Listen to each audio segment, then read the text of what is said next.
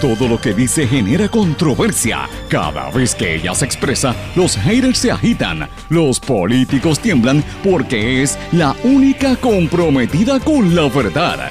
Periodista, bloguera, relacionista licenciada, analista de la noticia, escritora y le dicen la provocadora en las redes sociales. Y ahora comienza en blanco y negro con Sandra Rodríguez Coto.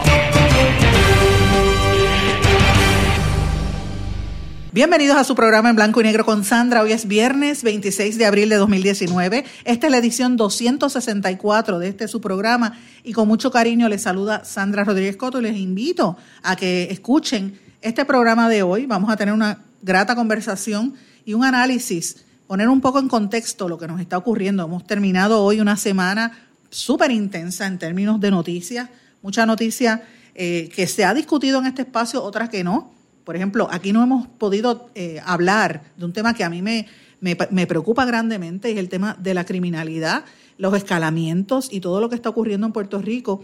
Pero es que hay tanta noticia en, otros aspectos que de verdad el tiempo no da y a veces uno se siente abrumado por la gran cantidad de información. Yo me imagino que ustedes en sus hogares se sienten igual porque hay mucha noticia de muchas situaciones pero precisamente por eso es que hay que sentarse, hay, hay que detenerse y hacer una composición de lugar.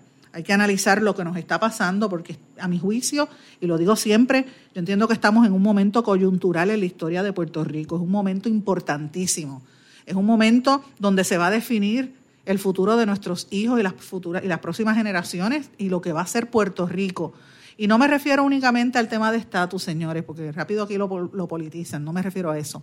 Me refiero a la viabilidad de este país y de este pueblo para que se mantenga, porque si no tenemos economía, este pueblo no se va a mantener. Y, eso va a tener unas repercusiones políticas, evidentemente. Así que tenemos que mirar con detenimiento lo que pasa. Y si usted se siente abrumado, pues mire, aproveche el día de hoy, hoy es viernes. Y yo sé que todo el mundo espera el día con ansias, el, único final que todos esperamos siempre es el fin de semana, el viernes para llegar al fin de semana pero es importante que en días como hoy uno se siente y reflexione lo, lo que ha ocurrido. Y hoy vamos a hacer eso para ustedes de noticias locales y noticias internacionales, porque son temas que nos impactan a todos nosotros. Como todos los días, le doy las gracias por su sintonía, gracias por los mensajes. He estado recibiendo muchos mensajes a través de las emisoras y de mi página de Facebook, Sandra Rodríguez Coto, o en Twitter, SRC Sandra. Y le doy gracias a los que me están sintonizando a través de todas las emisoras que componen esta transmisión especial del programa en esta red Em, la gente de Orocovis y toda la zona de la montaña del centro de Puerto Rico nos escucha a través de Cumbre 1470 AM y también el 106.3 FM. En el área de Utuado, Adjuntas y allá arriba en la montaña nos escuchan a través de Éxitos 1530 AM. En Patillas y en toda la zona sureste nos escuchan a través del 94.3 FM y el 610 AM X61. Esa gente están trabajando bien fuerte y de hecho tienen una audiencia enorme en varios estados de la nación americana. Les doy las gracias también por esa sintonía a la diáspora que nos escuchan a través de X61.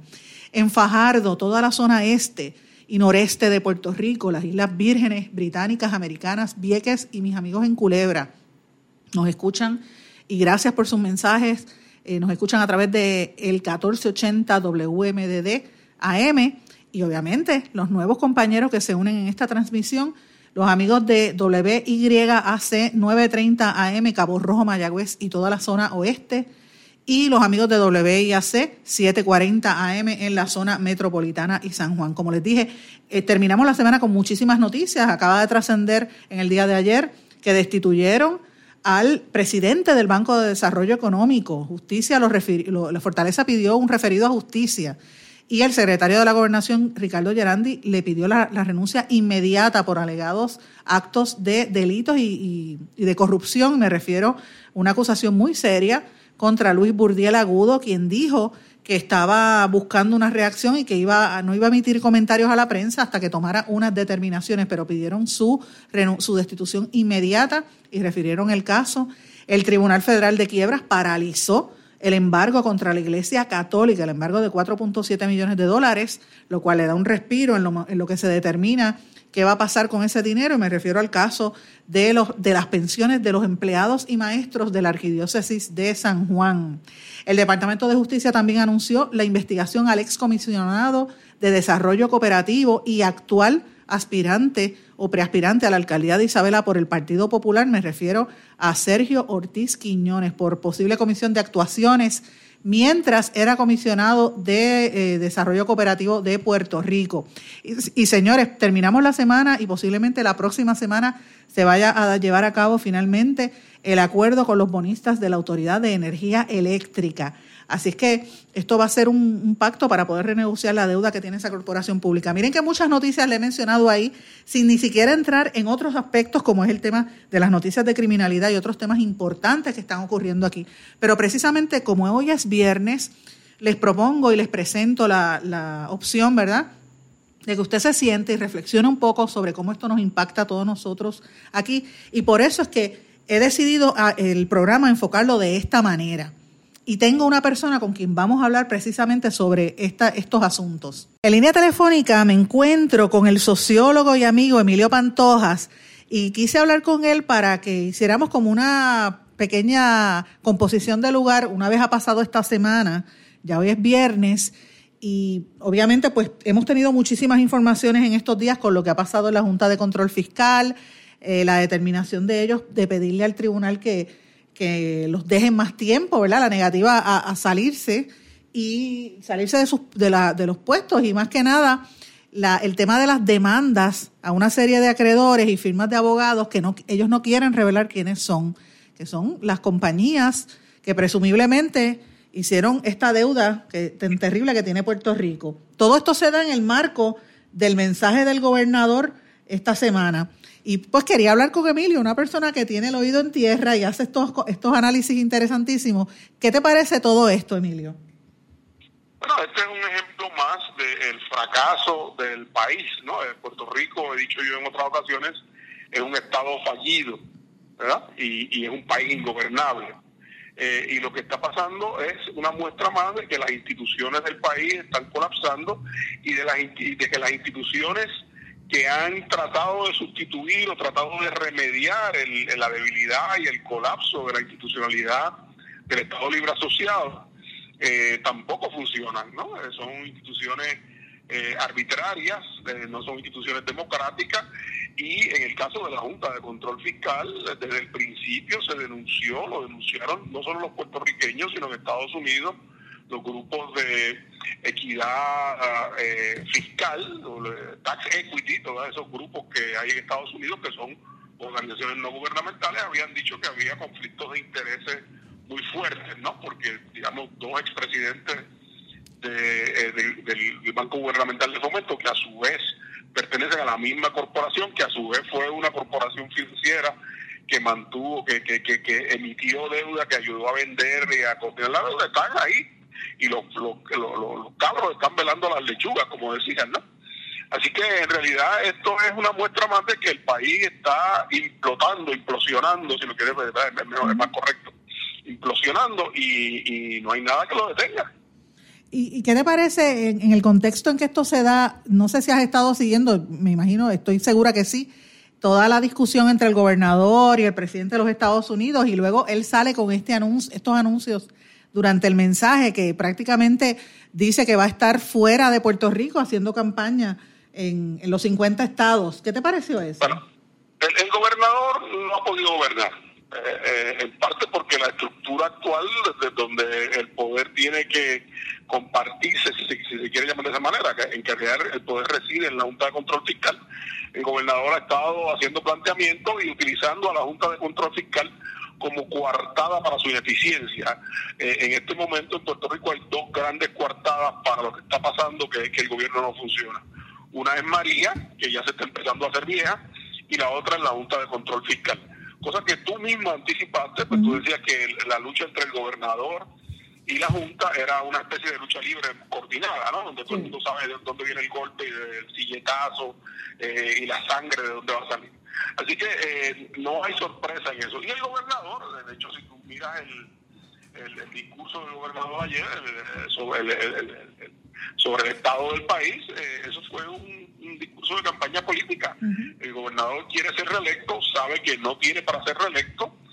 Él amarró a su partido a él, eh, un poco como hizo en su momento Aníbal Acevedo Vila, eh, los obligó a todo el mundo a respaldarlo, anunciando tan pronto se abrió el proceso y eh, él, me imagino que lo que estaban diciendo hoy en algunos de los analistas es que las encuestas internas del partido dicen que el hombre no va a ganar, cosa que no me sorprende porque ningún gobernador desde el 2000, desde Silvia Calderón hasta hasta hasta el 2016, hasta hasta García Padilla, ninguno ha repetido, todos son gobernadores de un solo término. Así que lo lógico, a menos que no haya algún cambio que no yo no veo, es que este señor no va a ganar porque además no ha gobernado. Este, este país es un desastre. Este país es un, es un, es un estado fallido, un país ingobernable, donde muchachitos en Fortrack eh, desafían a la policía y salen bien. Exacto. Y no, los policías solo prácticamente y y eh, no se le no se hace lo que le llaman en inglés el accountability, no se pide rendición de cuentas yo todavía estoy esperando una rendición de cuentas, por ejemplo, del anterior secretario de, Seguridad Pública, que se va pesquera y, lo, prácticamente pasa por debajo del radar. No lo, no lo fiscalizan.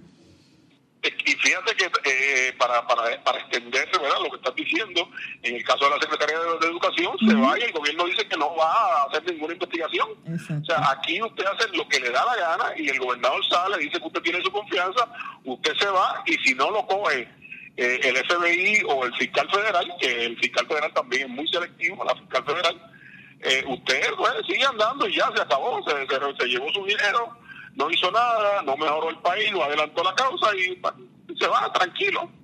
Eso, ese, esa es la, la, eso que tú acabas de describir, Emilio, es como, es lo que yo escucho en la calle cada vez que voy alrededor de la isla, cuando me meto en los campos allá y hablar con la gente. Mira, la gente está con un nivel de frustración precisamente por lo que tú acabas de expresar, porque sienten que la gente, esto está manga por hombro y, no hay eh, responsabilidad hacia nadie. Pero por otro lado, tú ves unas determinaciones, mira lo que pasó con el, con el, el del Banco de Desarrollo Económico, que lo acaban de destituir. Eh, sabrá Dios por dónde vienen los, tiros, ¿verdad? el, país, la, frase que se usa, mucho y es correcta es que el país está al garete. Exacto. Eh, el, el problema está en que no hay, eh, no se avisora eh, un proceso mediante el cual eh, emerja algún tipo de liderato que pueda recuperar las riendas. No lo tiene la Junta de Control Fiscal. por otra parte, el Partido Popular en este momento no existe como una especie de entelequia. O sea, el Partido Popular, la gente se está. De hecho, ya los populares están saben que, que Ricky va a perder y lo que están es buscando a ver a quién le toca qué puesto, ¿no? Empezando por el de gobernador o gobernadora. Eh, así que esto es una cosa de quítate tú para ponerme yo. Eh, la única gente que yo percibo con algún nivel de seriedad, tradicionalmente el Partido Independentista Puertorriqueño, un partido serio, y el nuevo movimiento Victoria Ciudadana, que eh, ha juntado una serie de gente muy talentosa eh, y con una tratando de articular una nueva visión, pero es muy cuesta arriba. Eh, primero la inscripción del partido y luego el proceso de elaborar un plan y un trabajo que los lleve a, poder un poco eh, ser una opción, ¿verdad? porque todavía la gente en este país es como las pastas de dientes, la X y la Y, cuando voy a dar anuncio, y entonces nadie se, nadie se busca otra alternativa, nadie piensa en un tercer partido.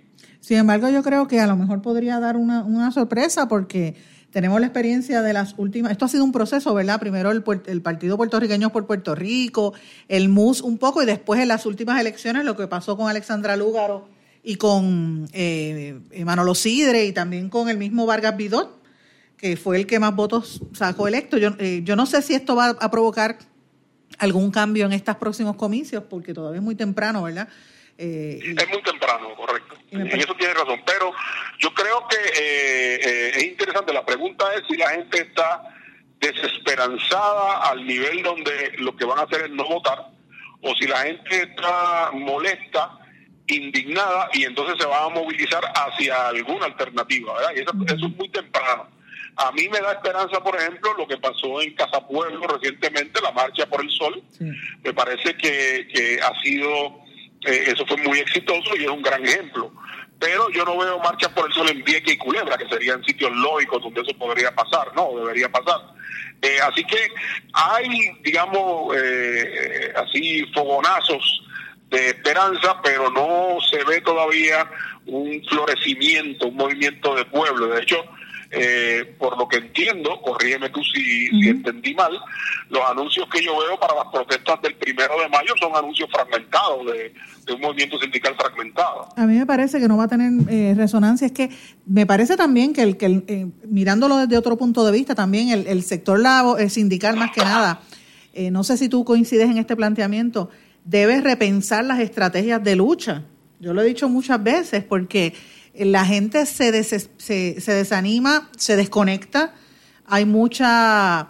La gente. las últimas escaramuzas, en las últimas dos protestas estas masivas, eh, cada vez como que alejan más a la gente. Y la gente está también agobiada de la situación económica. Si el otro día salió en la portada en un periódico que, que no hay prácticamente trabajos a tiempo completo, la gente tiene que tener dos y tres part-times eh, ¿Tú te crees que van a tener energía para ir a protestar en una, en una marcha cuando saben que se pueden quedar sin trabajo? El, problema es que eh, estamos protestando, pero no hay un, ¿verdad? Eh, usualmente la teoría política, yo soy sociólogo político, la teoría política le dice a uno que el partido, el partido obrero, un poco coordina la acción de los sindicatos y de los grupos obreros con un proyecto político, ¿verdad? Y en este momento no parece haber un proyecto político de reconstrucción o de reorganización del país. Y ese es el problema, que eh, eh, nadie lo tiene, eh, todo el mundo está fragmentado, estamos en un modo de sálvese quien pueda, y los que no dicen sálvese quien pueda, lo que dicen es yo quiero la estadía porque nos van a traer una carretilla de, millones de, millones de dólares. y por otra parte, lo, Donald Trump está diciendo no, yo no voy a dar un bellón hasta que no se garantice que esto puede funcionar. Eh, y la corrupción continúa como si nada hubiera pasado. Mira las declaraciones de este individuo, el coordinador de infraestructura de la Junta, que renunció, se me olvida ahora el nombre. Samot, Samot. Samot, Samot, Noel Samot. Samot, Samot, Samot eh, dice, mire, en Puerto Rico el bizcocho se reparte antes de que se meta al horno y, eso a mí me parece, me suena, me suena completamente correcto. Eh, y ahí es que tenemos el problema. El problema está en que no ha cambiado nada. Esta catistocracia y esta plutocracia, los adinerados y el gobierno de los peores, lo que hacen es repartiéndose el, lo que queda del pegado del caldero del país. ¿Y, ¿Y cuál es cuál sería la opción? Porque vemos que sigue yéndose la gente la, viste que el último estudio del censo que dice que más de un casi un 5% de la población se fue en el último año. Eh, ¿cuál, ¿Cuál es la opción? ¿Tú ves algo? Llegamos a 3.9 millones en el 2010 más o menos y ahora vamos por 3.1 millones. El país se ha vaciado eh, y, y los que se fueron no van a volver. Eh, eso eso de que decía ayer el gobernador de que para que vuelvan los que se fueron, los que se fueron no van a volver porque el tipo de empleo que se está creando es un tipo de empleo de servicios, un tipo de empleo inestable, no hay beneficios marginales, los salarios son mínimos, etcétera, etcétera. Eh, ¿Cuáles son las alternativas? Yo creo que las alternativas a, corto plazo es la organización comunal. Creo que el modelo Casa Pueblo es un modelo efectivo y que ha probado tener eh, ¿verdad? viabilidad. Eh, y claro, no lo resuelve todo, pero resuelve problemas tan importantes como el costo energético ah, y, con visión de futuro. El otro elemento es empezar a crear una alternativa. Me parece que lo que está surgiendo, como tú bien decías, ese, ese fogonazo, ese, ese, ese realineamiento que comenzó en 2016, eh, eh, con el, sorprendente voto a favor del lugar, que sacó más de un 10% de los votos, y decide que sacó casi un 5%.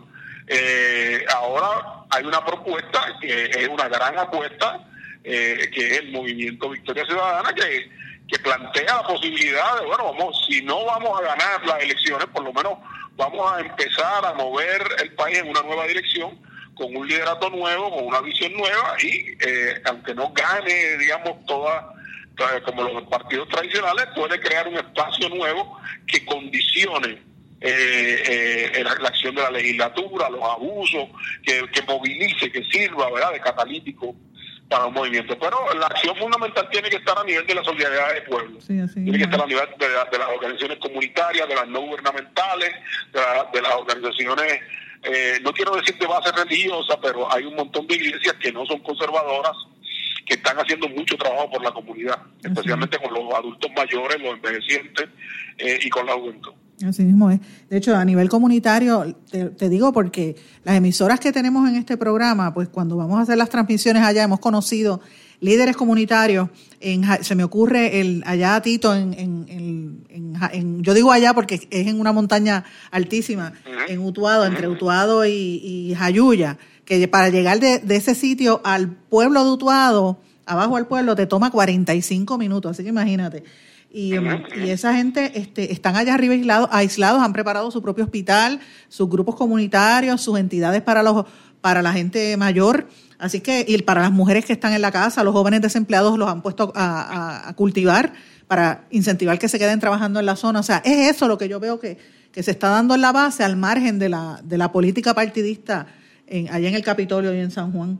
Así que concurro eso, eso, yo creo que es la agenda de futuro. La agenda de futuro es la autogestión comunitaria, eh, pero claro, eso es una parte del proceso de recuperación. Tiene que haber entonces simultáneamente el desarrollo de una alternativa política coherente eh, de país, ¿verdad? De, pueblo.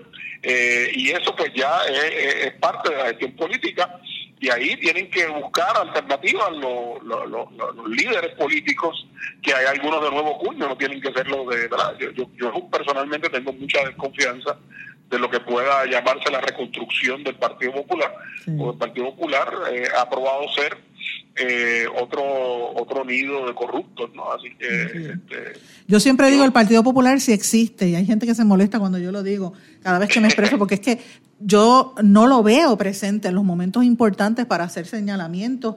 La fiscalización ha estado prácticamente inexistente y ese silencio, sobre todo en los momentos más, más difíciles en cuanto a lo que las determinaciones de la Junta de Control Fiscal y el proceso después de, del huracán, pues este, de verdad que, deja mucho que desear de lo que por lo menos postulaba al principio Muñoz Marín y al principio que, ¿verdad? Uno ve los postulados de cómo se, se desarrolló ese partido ciertamente es, otra cosa, es otra cosa.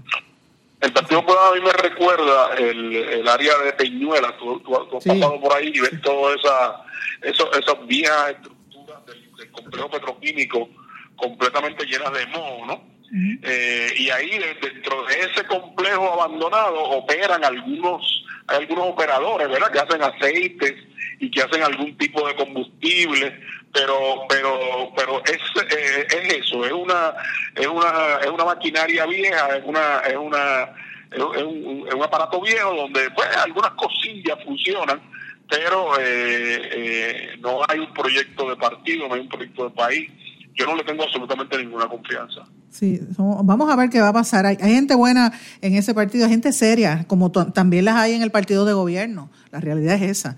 Este, a mí no me gusta hacer las generalizaciones, pero el problema es que como, como, hay tanto problema, ¿verdad? Pues uno se siente a veces frustrado.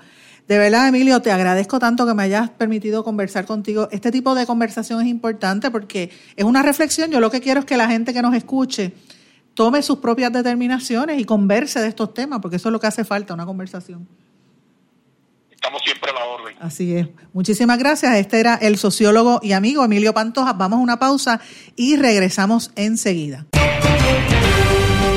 No se retiren. El análisis y la controversia continúa en breve, en blanco y negro, con Sandra Rodríguez Coto.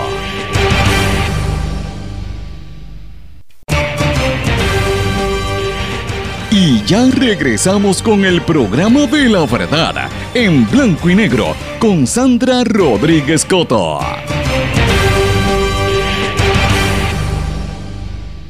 De regreso en blanco y negro con Sandra. Bueno amigos, tengo demasiados temas que quisiera mencionarles y, abundar sobre ellos, pero sé que el tiempo no me va a dar, así que por lo menos lo que voy a hacer es que voy a plantearle los asuntos para que usted busque información al respecto, porque son temas importantes que debemos estar mirando con detenimiento porque tienen un impacto sobre todos nosotros. La Cámara de Representantes, a través de la Comisión de Asuntos del Consumidor, anunció que va a investigar el tema de la clonación de tarjetas de crédito y de débito. Eso está por la libre, la situación está fuera de control. De hecho, yo conversé con una alta ejecutiva del Banco Popular en estos días, precisamente hace como dos días atrás, y me estaba contando que esa es una preocupación muy seria porque los, amigos de lo ajeno están haciendo una serie de irregularidades para clonar tarjetas y para falsificar y robar identidad y robar dinero también. Así que tiene que estar atento cuando usted va a sacar dinero de su cajero electrónico. En la policía, ya señores, ya se están preparando para el, primero de mayo. El todavía jefe de seguridad pública, Héctor Pesquera, ha dicho y espera que los manifestantes estén tranquilos, que este año la manifestación no sea tan fuerte ni violenta como en años anteriores. Señores, los medios de comunicación, por otra parte, llevan varios días especulando o intimando o dando a entender que vienen arrestos para la Asamblea Legislativa por mm, supuestos casos de empleados fantasmas. Esto pues ha venido abonado por las declaraciones de miembros del, del gobierno federal, encabezados por la Fiscalía Federal, la fiscal federal. Y pues todo apunta a que esto podría tocar directamente a las altas esferas en el Senado y la Cámara. Y mientras tanto, ¿qué pasa? Pues mire, el presidente del Senado, Tomás Rivera Chatz, está tranquilo.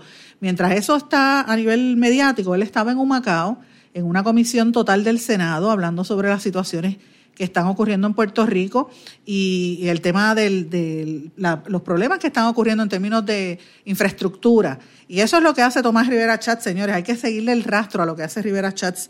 Eh, cada vez que hay un problema con el gobernador o el gobernador luce mal, el Rivera Chats hace reuniones de alcaldes o hace reuniones en los distritos y bien llenas y de hecho... Eh, creo que le hablo un poco al, descontento que hay a nivel de los, de los, sobre todo los alcaldes con el Ejecutivo, que están eh, bien, bien molestos con el, con el gobernador Ricardo Rosello. Eh, mientras tanto, el secretario de Estado ayer ya anunció, él ya se encuentra en la República Dominicana. Ustedes saben que él está en Santo Domingo como parte de lo que habíamos anticipado en este espacio. Puerto Rico ha sido seleccionado eh, como invitado de honor para la Feria Internacional del Libro en la capital dominicana. De hecho, yo voy a estar allá, he sido invitada, voy a estar presentando eh, mi más reciente libro por allá. Eh, y va a ir un grupo, una delegación de 60 escritores puertorriqueños. Eh, vamos a estar presentando diferentes muestras de, nuestro trabajo y también va a haber una exhibición de cine. Se, se, espera que vaya más de un millón de personas y participe en los eventos allá en Santo Domingo y obviamente el gobierno de Puerto Rico aprovechó, va a aprovechar la coyuntura, ya el secretario de Estado está por allá, firmaron un acuerdo con el gobierno dominicano, el Ministerio de Relaciones Exteriores, para promover el desarrollo económico. De, la directora de turismo también estaba por allá Sepan que yo voy a estar allá, voy a fiscalizar y voy a hacer las preguntas de rigor. O sea, el hecho de que yo esté allí presentando el libro no quiere decir que no vaya a hacer mis comentarios o a hacer mis, mis preguntas, pero estemos atentos porque va a haber noticias y es importante y yo creo que es bueno que se desarrollen proyectos regionales. Pero ah, cambiando un poco el tema, hay unas noticias a nivel internacional que me parece que son bien importantes, señores. En Estados Unidos, oigan esto, hay unos estudios que han salido publicados en estos días de la Asociación Nacional de Funcionarios Latinos Electos. Y las más, las más recientes encuestas revelan que la participación de los latinos en las elecciones de los Estados Unidos para el 2018 aumentó en un 50% comparadas al 2014. ¿Qué significa esto, señores? Que los latinos se están poniendo cada día más conscientes de, de su poder y están tomando acción a nivel de las urnas. En ese sentido, pues me parece que va a fin con lo que manifestó el gobernador de eh, Roselló en su mensaje acá, que va a hacer campaña en los Estados Unidos a favor de los latinos y a favor del tema de Puerto Rico. Hay que seguir el rastro a, lo que está haciendo él y Yulín, que por desgracia van a estar ambos fuera de Puerto Rico, van a estar gobernando eh, Puerto Rico y, las, y, las, y San Juan desde, desde fuera, porque no, no, van a estar aquí. La ciudad de Nueva York investiga a la compañía Facebook por robar datos a 1.5 millones de usuarios y el gobierno de Canadá denunció que Facebook, la red social, se niega a cumplir con sus leyes sobre privacidad. Esto es a, raíz del, los, sigue los escándalos después de Cambridge Analytica. En Cuba, Cuba denuncia que los Estados Unidos moviliza esfuerzos en todo el planeta para agredirlos económicamente y para promover una incursión militar en Venezuela en las próximas semanas. En Santo Domingo, volviendo a República Dominicana, la Fiscalía eh, de Santo Domingo, a través de la Unidad de Violencia de Género, anunció que reciben un promedio de 600 denuncias al mes. El 70% se registran en un sector de los, de los Alcarrizos. Eh, se han recibido una serie de casos por agresión verbal, violación, acoso, incesto, exhibicionismo y otras y prácticamente los temas de violencia doméstica y violencia de género que siguen en aumento en la República Dominicana. En Haití, al menos ocho muertos en un tiroteo en, en, Puerto, en Puerto Príncipe, en el barrio de Carrefour, eh, Carrefour, cerca de la capital haitiana. El tiroteo eh, originalmente habían reportado cinco muertos y se atribuye a bandas armadas que operan en el país en los últimos meses. La situación en Haití se está poniendo bien, bien dura. En Venezuela, Nicolás Maduro acusó a Trump de robar 1.300 millones de dólares y que el 10% de ese dinero llega a los diputados, a la gente que está trabajando con Guaidó. Eh, y eso es lo que prácticamente está diciendo Maduro, está haciendo el camino, me parece a mí, para fomentar un, arresto de Guaidó. La inteligencia, pero esta, esta noticia es la que me tiene a mí bien preocupada y por eso que quise adelantar con los otros temas, señores, porque este, este es el tema que me tiene a mí un poquito preocupada. Y esto salió en unos medios europeos, lo vi primero en medios en, en, medios en España y en medios franceses, y posteriormente lo vi en medios rusos. La inteligencia rusa denunció el surgimiento en América Latina de grupos extremistas vinculados a ISIS, Al Qaeda y a una serie de campamentos yihadistas. El jefe adjunto del Departamento Central de Inteligencia de Rusia, GRU por sus siglas en ruso, aseguró que los campos en cuestión representan un nuevo factor de riesgo para toda la región de América Latina y el Caribe. Eh, esto lo dijo el vicealmirante Igor Kostukov, ese es el apellido, denunció el surgimiento en América Latina de campos de entrenamiento yihadista y que los extremistas islámicos vinculados a él y a Al Qaeda están operando en la región. Señores, esto es bien serio. Eh, para, ellos dicen que están reclutando combatientes para engrosar las filas en el Oriente Medio y en el norte de África y que están recaudando los fondos financieros para ello y promueve la ideología extremista en América Latina. En el año 2018, eh, otra persona, que, un ruso que se llamaba Dmitry Feostiskov, perdonen la pronunciación, pero yo no hablo ruso, así que no entiendo cómo se pronuncia, decía que él, ocupaba el puesto de vicerrector del Departamento de Amenazas y el Ministerio de, Ministerio de Asuntos Exteriores de Rusia. En el 2018 le había advertido que el Estado Islámico estaba intensificando sus esfuerzos para crear posiciones de reserva en diferentes regiones del mundo, incluida América Latina. Y él expresó preocupación por la intensificación de las actividades de reclutamiento, especialmente, oigan esto, en países del Caribe, donde hay una alta proporción de ciudadanos que profesan el Islam. En el 2017 también había dicho que varios países latinoamericanos podían ser utilizados como zona de tránsito en los complejos esquemas de rutas de contrabando de, eh, de, estos grupos yihadistas y que podrían usar sus propios canales para promover activos en la región. Recordó que Moscú insta a prestar más atención a cualquier intento de los terroristas de obtener acceso a los sistemas financieros y otras eh, este, estructuras, infraestructuras de los países de América Latina y del Caribe. Entonces, eso fue en el 2017, en el 2018. Ahora están denunciando que han identificado grupos armados ilegales, incluyendo desertores venezolanos, miembros de organizaciones criminales de países de Centroamérica, grupos rebeldes colombianos y otros que ya están operando en los sabotajes contra las infraestructuras de eh, Venezuela y que según los rusos el gobierno de los Estados Unidos ya conoce de esto. Señores, he querido detenerme en este asunto porque esto es un asunto sumamente serio.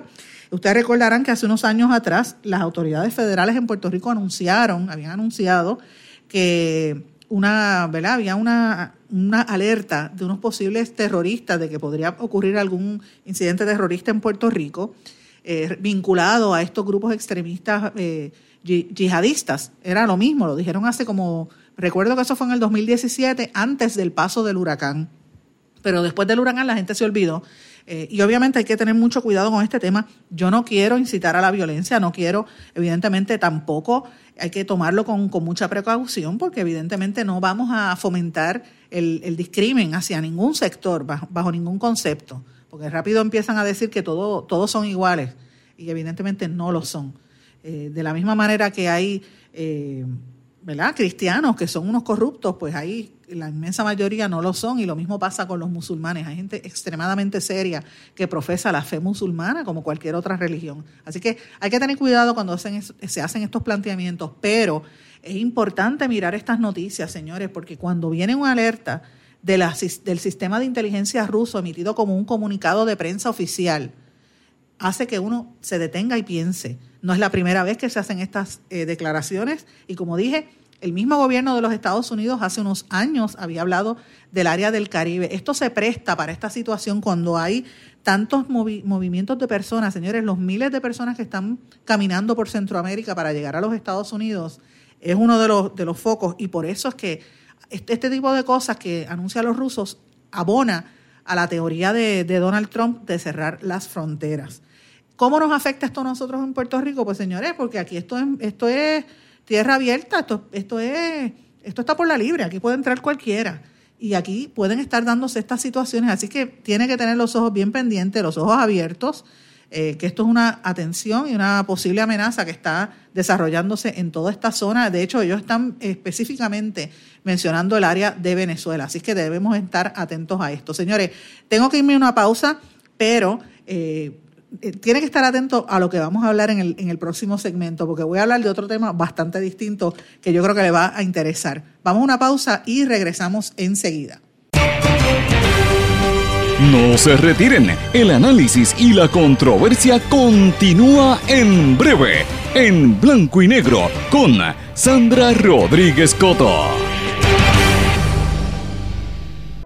¿Sabemos cuántas personas murieron de verdad durante el huracán María? A usted lo escucharon en el momento de mayor desesperación. ¿Todavía siente aquellas noches a oscuras y de incertidumbre? ¿Qué pasó mientras los vientos azotaban y luego en aquellos días y semanas después cuando no había sistema de comunicaciones? Reviva cada minuto con una narrativa real sobre lo que pasó en la bitácora de una transmisión radial, catalogado como uno de los mejores libros del año 2018 por la crítica literaria. Es una lectura necesaria porque no podemos olvidar nuestra historia para que esta no se repita. Bitácora de una transmisión radial, disponible en las principales librerías a través de todo Puerto Rico y en la internet lo consigue en Amazon, en libros787.com y en travaliseditores.com, publicado por Travalis Editores. Este es un mensaje importante del Departamento de Salud y Servicios Humanos de los Estados Unidos. En una ola de calor, mantenerse fresco lo mantendrá sano. Las personas y los animales deben quedarse adentro. Si no tiene aire acondicionado, vaya a algún sitio que lo tenga como un centro comercial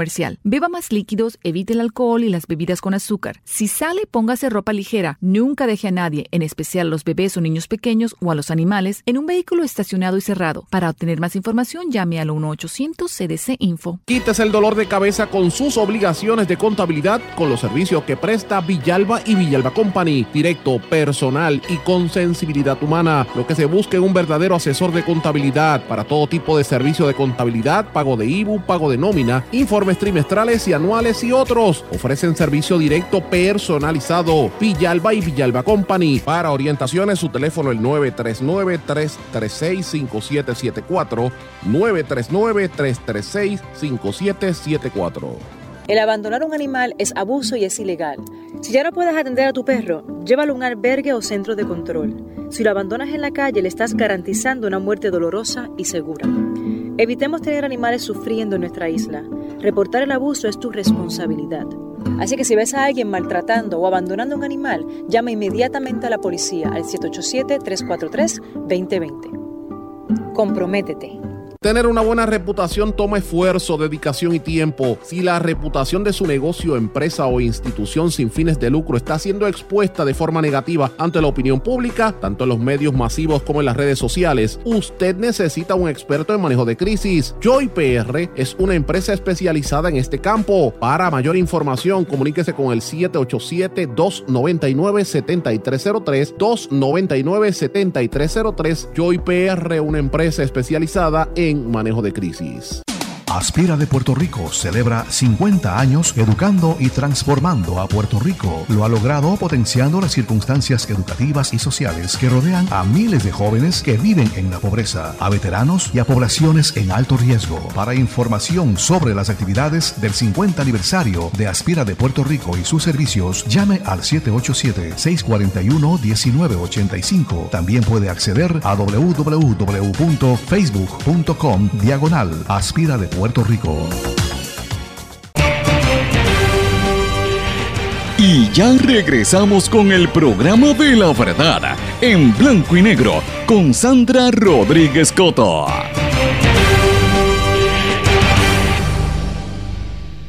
De regreso en blanco y negro con Sandra. Señores, ¿qué ustedes piensan sobre esto que es el lenguaje inclusivo? Eh, hay mucha gente que ha estado en, sobre todo en los países de América Latina, de habla hispana, están criticando esta política o esta propuesta, más bien a nivel público, para que empiece a cambiar la manera en que se conduce el lenguaje, la manera en que hablamos en español y se incluya lo que es la perspectiva de género. Eh, porque, pues porque eh, lo que quieren es que sea equitativo, que todo el mundo se venere o se... Uno hable del resto de la población con igualdad de condiciones, no que sea un sector por encima del otro. Esto pues obviamente es importante cuando hay luchas de clases, luchas eh, de grupos eh, eh, sociales, ¿verdad? Pasó, por ejemplo, con, y todavía sucede, ¿verdad? Con la, con la gente de la raza negra, que aquí, por ejemplo, en Puerto Rico se utilizan unos peyorativos, ay, él es negrito, o ay, este, tiene el alma negra. Eh, no hay ningún, para, para decir que es algo negativo, ¿verdad? Este, y lo positivo le dicen el alma blanca. Pues así que eh, ese tipo de cosas hay que ir erradicándola porque es un lenguaje racista. Pues lo mismo sucede también a nivel eh, de sexo y a nivel de género, sobre todo en el tema de la mujer y los géneros que no son binarios. Y este debate viene a colación con toda esta polémica con, con los movimientos como Me Too y, el tema de las mujeres, ¿verdad? Eh, y me parece que son importantes. En esta semana se estuvo llevando a cabo el Día de la Lengua Española, decretado por la ONU. Me entiendo que fue el 23 de este mes, el 23 de abril. Así que esto es uno de los temas que yo creo que, que debemos, debemos entrar en la discusión para que no se discrimine por, contra ningún sexo, género o identidad de género. Es importante. Y hay algunas cosas que a mí me parecen eh, que debemos hablar. Hay un test que se está haciendo a través de las redes sociales, una prueba de qué es lenguaje inclusivo. Yo le voy a hacer algunas preguntas. Por ejemplo, ¿qué expresión a usted le parece más inclusiva? Número uno, el profesor Gómez y Alicia vendrán al almuerzo o, número dos, el profesor Gómez y la ingeniera Tucci vendrán al almuerzo. Pues mira, yo contesté la número dos profesor Gómez y la ingeniera Tucci vendrán al, almuerzo. Pues exacto. Según lo que recomienda la ONU, debemos ser coherentes al referirnos a hombres y a mujeres. Si mencionas a los hombres por su nombre y apellido o por su profesión, por ejemplo, profesor Gómez, pues también tienes que hacer lo mismo hacia la mujer, la ingeniera Tucci, no decirle profesor Gómez y, Alicia, porque eh, al hacerlo de esa manera, pues estás presentando al hombre como que está en una posición más alta que la mujer. Eh, oigan esto, cuando usted se refiere a una mujer, ¿cómo usted le dice? ¿Señora o señorita? Pues yo le digo señora, pues sí. Eh, el uso de señorita, por lo general, es una manera que se, es un tipo de tratamiento que se da que es eh, para señalar quién es eh, virgen o quién no está casada. Y me parece que el Estado civil eso no le importa a nadie. Se debe trabajar con respeto. Señora, se le dice señora a todo el mundo. Así que eso es lenguaje inclusivo. Oigan este, ¿qué expresión no cuenta con una connotación negativa en términos de género? Número uno, los hombres no lloran. Número dos, se comporta como un hombre o como una señorita. Y número tres, la adolescencia es una etapa de desarrollo personal complicada. Pues mira, yo creo que es la tercera, la adolescencia es una etapa de desarrollo personal complicada. Ahí tú no sabes si se está hablando a nombre de mujeres o, a nombre de hombres. Porque cuando dice los hombres no lloran, eso es un tema sexista. Hay hombres que sí lloran. O la otra, cuando dice se comporta como una, ese hombre se comporta como una señorita. Pues mira, le está diciendo llorón eh, y, y, y, si llora, pues porque es mujer, pues también eso es peyorativo. Pues definitivamente es como, como le mencioné la adolescencia es una etapa de desarrollo personal complicada, así que es una frase neutral y una frase que evita el discrimen y el racismo. Así que yo les, yo les exhorto a que miren esto, eh, usen otras, otras frases y que evalúen cuando usted está conversando. Mire esto, por ejemplo, mire, mire este estereotipos de género. ¿Qué expresión usted utilizaría? Por ejemplo, número uno, enfermeras y médicos participaron en la huelga del sector. O número dos, el personal sanitario participó en la huelga del sector. Pues yo diría que el personal sanitario, porque es general, estás hablando de todo el mundo. O sea, estás hablando de enfermeras y médicos. Pues es, volvemos al estereotipo. Hay enfermeros varones, ¿por qué tiene que decir enfermeras? Todo el mundo sabe que la mayoría son mujeres, pero ¿dónde quedan los hombres allí? Y médicos, pues uno asume que son varones. Mire, hay un montón de médicos que son mujeres también. Así que esas son las cosas que uno tiene que ir evitando del lenguaje para que sea inclusivo. Mira esto, los hombres hacen tareas domésticas. Y el número dos, los hombres ayudan y colaboran en la casa. ¿Cuál de ustedes de estas dos creen? Pues yo pienso que la segunda, ayudan y colaboran. Así que me parece que esta es una expresión que perpetúa estereotipos. Eh, si utiliza la de hacen tareas domésticas, pues estaría perpetuando estereotipos.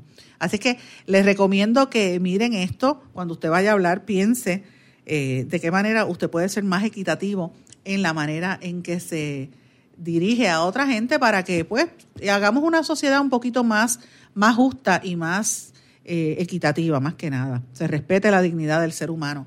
Y hablando de, dignidad del ser humano y se respete la desigualdad, ya que pasó la Semana Santa, yo estaba esperando que pasaran estos días para traer un tema de religión bastante conflictivo. Yo no sé si usted ha, visto la película El Código da Vinci. Eh, el Código da Vinci plantea eh, como parte, parte de su teoría que hay que María Magdalena era la esposa de Jesucristo y que tuvieron un, un hijo y tuvo descendencia y, está, hay un grupo de gente que está tratando de asesinarla. Esa es la trama de la, de la película, ¿verdad? Pero eso se basa un poco en la realidad. ¿Por qué? Pues miren, a través de la historia, la manera en que se construyó la Biblia, el, libro sagrado del cristianismo, ¿verdad? Pues ese libro no se escribió en la época en que Jesús estaba vivo. Muchos libros empezaron a escribirse 100 y 200 y, e incluso 300 años después de la muerte de Jesucristo, o sea, tres siglos después. Así que imagínate, la gente se olvida a, dos días de que algo sucedió, imagínate qué pasaría después de tres siglos. La historia se va reescribiendo. Y al final, la, iglesia católica, en este, el principio del cristianismo, ellos determinaron qué libros iban a coger y cuáles no.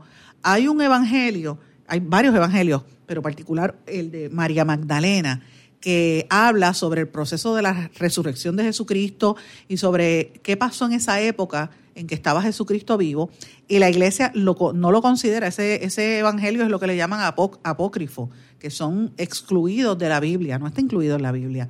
Según el cristianismo, la resurrección de Cristo era el punto más clave, el punto de inflexión en el cristianismo. Según la tradición cristiana, cuando a Jesucristo lo condenan a muerte y es crucificado en el Monte Calvario, llegaron tres mujeres al sepulcro y el cuerpo de Jesús no estaban. Esas tres mujeres eran María Magdalena, Salomé y María, María la Virgen, María, ¿verdad? Ya, ya Jesús no estaba, estaba resucitado. María Magdalena es una figura clave en este evento, pero después de la resurrección la figura de ella prácticamente desaparece. Empiezan a hablar de los doce apóstoles que fueron los encargados de llevar la palabra de Jesús según los relatos bíblicos, ¿verdad? Entonces, ¿qué pasó con el papel de María Magdalena, que estuvo allí? Fue la primera en ver que el cuerpo de Jesucristo no estaba. Pues mira, ella lo narró en su, en, su evangelio, en el, Evangelio de María o el Evangelio según María Magdalena, que como dije es un texto apócrifo que los especialistas dicen que se escribió en el siglo II. Eh, y estos textos, estos evangelios apócrifos son los que quedaron fuera de la Biblia y de la, de la Biblia oficialista, de la versión de la historia oficial, ¿verdad? Eh, y este me parece interesante. De este libro se conservan prácticamente tres fragmentos nada más, ediciones que originalmente fueron en griego del siglo III y un, otro un poquito más extenso en idioma copto del siglo V. Hay una traducción en copto que fue hallada en más o menos en el Cairo por un erudito alemán en el 1896.